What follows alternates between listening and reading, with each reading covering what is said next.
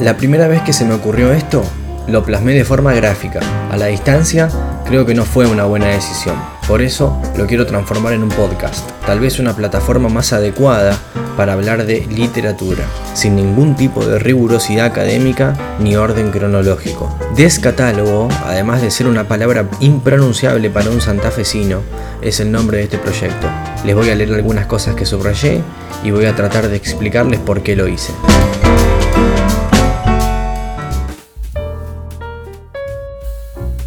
Quizás la combinación más famosa de teclas que Windows nos haya dado sea control al suprimir.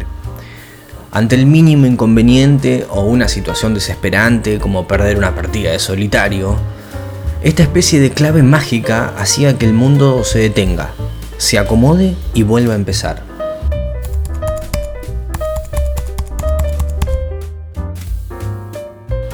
En un contexto pacífico, de otoño ameno y hojas divagando en los cordones de las calles, el encierro.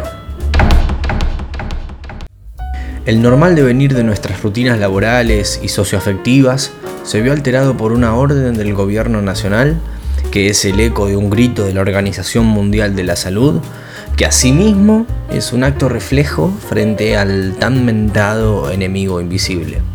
La palabra del momento, ese virus que ninguna compu supo detectar. Se tildaron los sistemas y estallaron los algoritmos. ¿Qué diría mi estimado Henry Nowen? Ni siquiera sé si se dice así.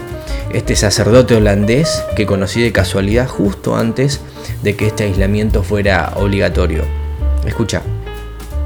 El simple hecho de ser capaz de dar una opinión, de expresar un argumento, de defender una postura y de clarificar una visión me había dado y todavía me da una sensación de control. Y por lo general me siento mucho más seguro experimentando una sensación de control sobre una situación indefinible que arriesgándome a que sea la situación la que me controle. A ver si nos queda claro. Henry plantea que, a través de la palabra, puede hacer una especie de clasificación de las cosas. Les asigna nombre, características, puede incluso establecer cuáles son sus fallas, sus virtudes. Es entendible, puesto que lo que no podemos nominalizar ejerce una influencia total sobre nuestras acciones. Si bien existen personas a las que la idea de quedarse al margen de la historia no les parece mala, otras necesitan obtener más información de su entorno para crear un marco de contención. Y estamos viviendo en la época dorada de la información, ¿no?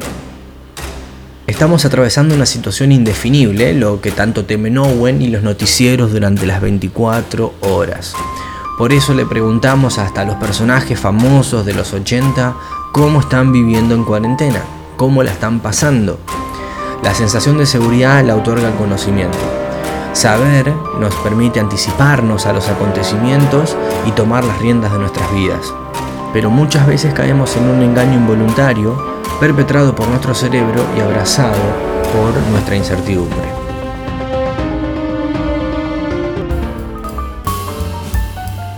El sesgo de confirmación, de acuerdo con el diccionario inglés del escéptico, nos provee la calma cuando corroboramos lo que creemos que es cierto y se adapta a una serie de requisitos racionales internos que todos poseemos. Así que mucho cuidado. La objetividad de la información siempre estuvo cuestionada y la velocidad de nuestros días, sumada a la incertidumbre general, puede provocar un desfasaje muy grosso entre lo que es y lo que creemos que es.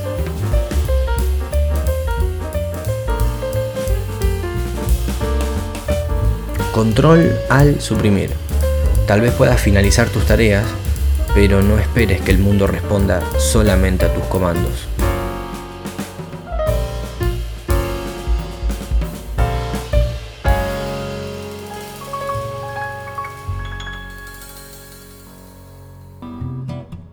Si querés, podés suscribirte a mi boletín desde el link que está en la descripción de este podcast. Eventualmente quiero crear una comunidad que pueda darme de comer cuando me quede sin ideas. Bueno, ya fue suficiente. Esto fue todo por hoy. Espero que hayas pensado un ratito conmigo. Nos escuchamos en la próxima.